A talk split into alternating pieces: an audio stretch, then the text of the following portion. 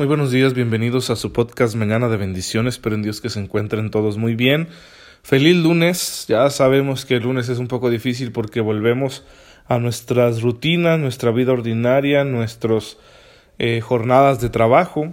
Y eso puede ser un poco desalentador porque a quien no le gustaría descansar más y liberarse del estrés propio de la vida laboral, del ajetreo, del tráfico, etcétera. Pero es una tarea necesaria. Dentro o fuera de casa hay que trabajar, hay que hacer lo que tenemos que hacer. Y bien, pues la gracia del Señor nos va a acompañar. No estamos solos. Vamos a, permitirle al Señor tomar el control de lo que hoy tengamos que vivir, que seguramente habrá cosas difíciles, desagradables, habrá contrariedades, dificultades, etcétera. Habrá tentaciones también. Hay que asumirlo, tenerlo en mente para poder enfrentarlo mejor, confiando en esa gracia que el Señor nos da. Y para hacernos receptivos a esa gracia, para que esa gracia sea activa en nosotros, pues hay que orar. Una vida llena de oración, un lunes lleno de oración, será un lunes provechoso y santo.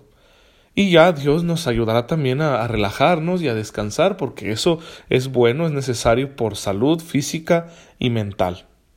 Y pues yo quiero poner mi granito de arena en tu día, ofreciéndote unas reflexiones acerca de la palabra de Dios, de la fe de la Iglesia, para que comprendiendo mejor nuestra fe, pues seamos capaces de vivirla también mejor y bueno, ya si eso ilumina tu día y te ayuda a estar contento, a pensar en Dios, a ver las cosas de otra manera, pues qué bueno, qué bueno, eso me, daría mucho, mucho gusto.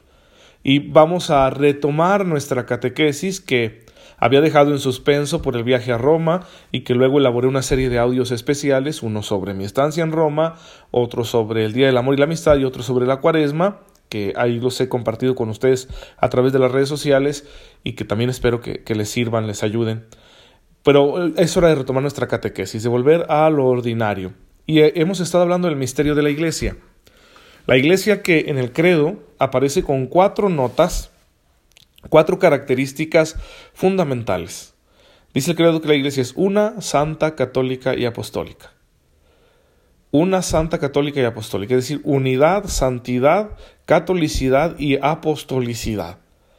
Yo voy a tratar de acercarlos a la enseñanza de la Iglesia sobre sí misma, para que le conozcamos mejor, conozcamos su naturaleza. Ya hemos hablado del Padre, del Hijo y del Espíritu Santo. Hemos dicho muchas cosas acerca de Dios. Y a lo mejor estás contento y emocionado porque conocer a Dios es enamorarse de Él y aquello va llenando tu corazón. Pero ya cuando vamos a hablar de la iglesia empezamos a tropezar. Tres razones. Número uno, porque quizá no tenemos muy claro qué es la iglesia. Algunos cuando yo digo iglesia piensan sacerdotes, obispos, papa, monjas. La iglesia es mucho más que todo eso. Segundo obstáculo, pues es la realidad humana. La iglesia está conformada por seres humanos. Y ahí es donde quizá tu experiencia de iglesia, tu experiencia con alguna persona creyente, con algún hermano de la, de la parroquia, del ministerio, del grupo de servicio, etcétera, no fue buena. Y aquello te, te empieza a hacer un poco de, de problema, ¿no sería mejor vivir sin esto? Sin la necesidad de tener que toparme con gente desagradable? Bien. Pues eh, no, porque el proyecto de Dios es otro y a veces nosotros somos los desagradables. Y por último, pues que en los medios, nuevos y viejos, tú siempre te vas a encontrar información negativa acerca de la iglesia. Una es verdadera y otra es falsa.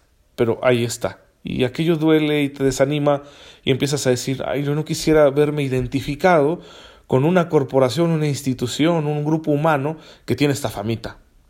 Bien, Jesús tampoco yo creo que habría querido sentirse identificado con sus discípulos que tenían mala fama y que algunos fueron realmente pues eh, poco edificantes en sus comportamientos y sin embargo quiso identificarse con ellos. Así que el amor que Jesús nos tiene él espera que nosotros lo correspondamos, sintiéndonos identificados también con la Iglesia, con la comunidad de la fe, que tiene tantas imperfecciones porque está compuesta por seres humanos pecadores, unos más que otros, claro. Bien, vamos a hablar entonces hoy de la unidad de la Iglesia. Esa primera nota característica es, querida por Dios. Cuando Jesús habla de la Iglesia, lo hace, nos lo recuerda el Evangelio de San Mateo capítulo 16 versículo 18, en ese diálogo que tiene con Pedro. Pedro ha hecho una confesión de fe. Pedro le ha dicho a Jesús, ¿quién es? Tú eres el Mesías, el Hijo del Dios vivo. Y entonces Jesús le dice, ok, muy bien, lo has dicho bien, mi Padre te confió eso. Yo te digo a ti que tú eres Pedro y sobre esta piedra voy a edificar mi iglesia. ¿Sí? Habla en singular y luego dice mi iglesia. Si Pedro va a tener un papel fundamental, no vamos a reducir la misión de Pedro. Sería una cosa completamente innecesaria que Jesús le hubiera cambiado el nombre a Simón, hijo de Juan, y le hubiera puesto Pedro para, luego hablar de sí mismo y decir yo soy la roca. No, pues ¿para qué le cambia el nombre? Está diciendo tú eres piedra, tú vas a tener un papel fundamental. Y por eso lo vemos siempre a la cabeza del colegio apostólico en los evangelios y por eso lo vemos siempre en una relación muy especial con Cristo nuestro Señor. Pero aquí lo que me voy a fijar es en mi iglesia.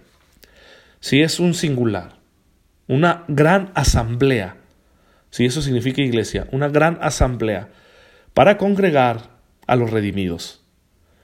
Y esto en, en el sentido de que Israel se consideraba una iglesia, una asamblea, la asamblea de Yahvé. Pero ahora Yahvé se ha revelado de una forma más radical en Jesucristo y se nos ha mostrado como Padre, Hijo y Espíritu Santo. Entonces, así como había una asamblea de Israel para Yahvé del Antiguo Testamento y la Antigua Alianza, en el Nuevo Testamento, en la Nueva Alianza, hay una asamblea del Padre, del Hijo y del Espíritu Santo, una asamblea del Dios vivo, que está congregada en torno a Jesucristo. Ese es el nuevo Israel, la nueva asamblea, la iglesia. Y es una. El Señor Jesús quiere una unidad, y una unidad muy concreta no una unidad sentimental, superficial, estadística, etc. No, quiere una unidad muy concreta entre sus seguidores. Por eso habla de una iglesia en singular. Es cierto que en los escritos del Nuevo Testamento vamos a encontrar nosotros el término plural, iglesias.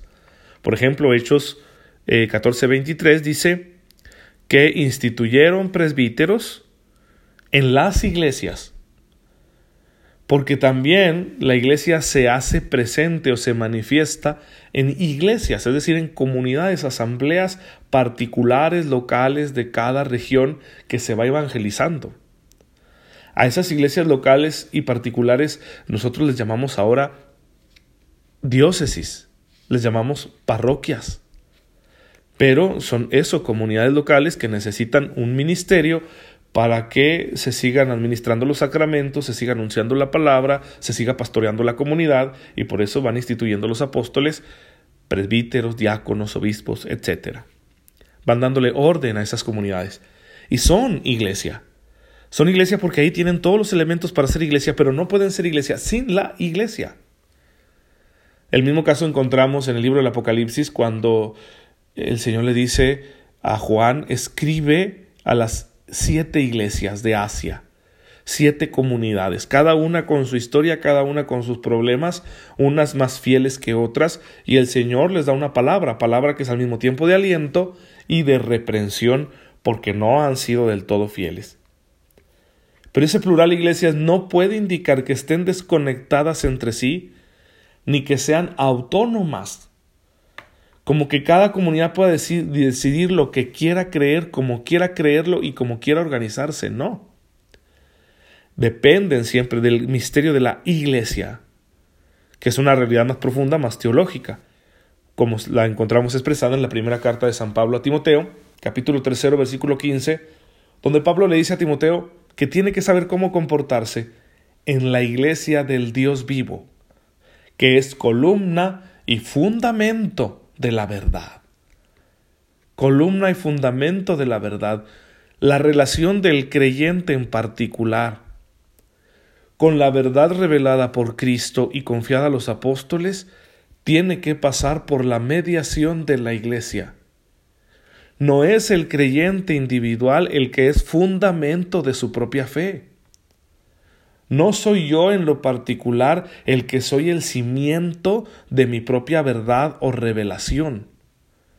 No, la revelación ha sido confiada a la Iglesia en cuanto realidad teológica, en cuanto comunidad de todos los fieles.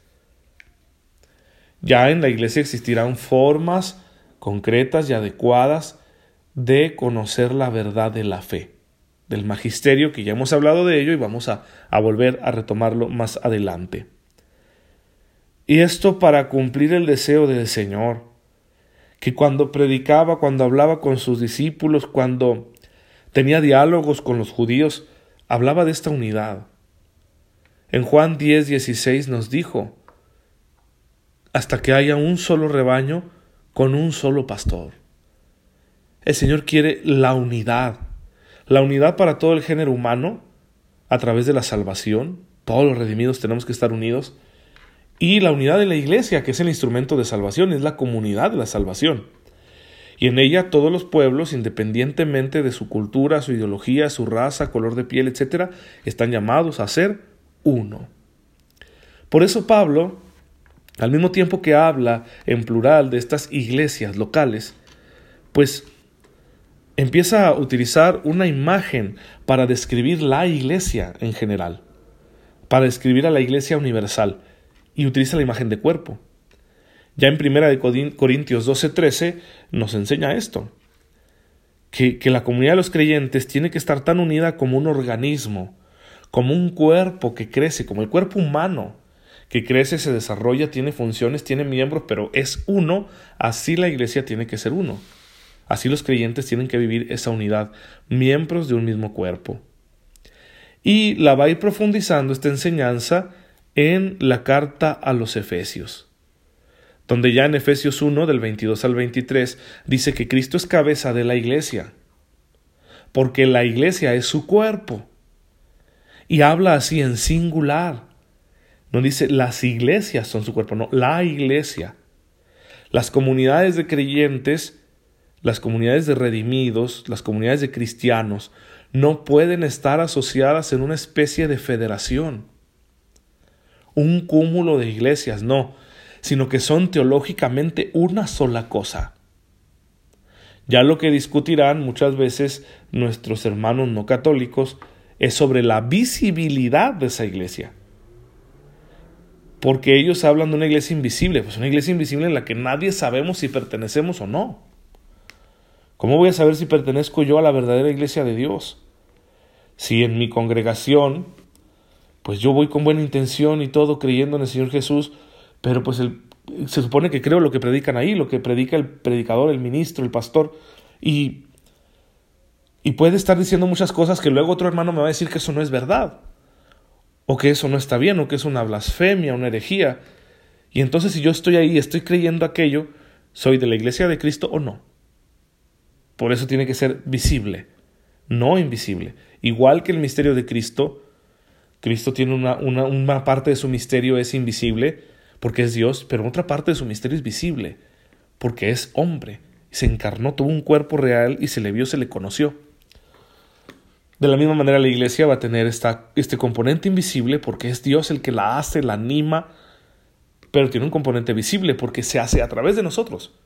Y nosotros tenemos una unidad visible una unidad visible que tiene sus elementos indispensables y que más adelante en la misma carta a los Efesios Pablo va a hablar de ello en el capítulo cuarto, cuando empieza a decir que el capítulo cuarto es un programa de vida cristiana. Yo, yo digo que el capítulo 4 y quinto de la carta a los Efesios son un programa para vivir nuestra fe. Un buen católico que quiera vivir bien su relación con el Señor en, perdón, en todas las dimensiones de su vida, que se lea esos capítulos, cuarto y quinto de la carta a los Efesios. Y allí, pues encontramos que Pablo utiliza esta expresión, hay un solo Dios, y una sola fe, y un solo bautismo, una sola esperanza. Efectivamente, esa única fe, ese único bautismo, le dan unidad a la iglesia, profesamos la misma fe. Tú vas a una iglesia católica en China, o como yo tuve la oportunidad de estar en Roma, y estar en Suecia, y puedes ir a Chiapas, a Tabasco, al Distrito Federal, bueno, ahora la Ciudad de México. Puedes estar aquí en Chihuahua, puedes estar en Monterrey, puedes ir a Estados Unidos, puedes ir a Brasil, puedes ir a la India, puedes ir a, a Irak, puedes ir a África, puedes ir a Australia. Donde quiera que te encuentres una comunidad católica, vamos a proclamar el mismo credo, porque tenemos la misma fe y reconocemos los mismos pastores, el Papa como sucesor de Pedro y los obispos en comunión con él, que son sucesores de los apóstoles.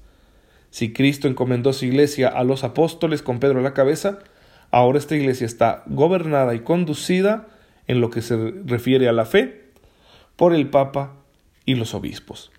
Entonces, hermanos, ahí está la primera característica de la iglesia, la unidad.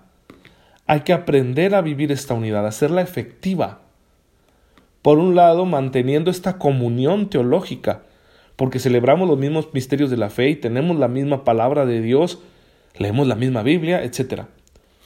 Pero también ya haciéndola real, encarnada, esta unidad en nuestras relaciones intraeclesiales.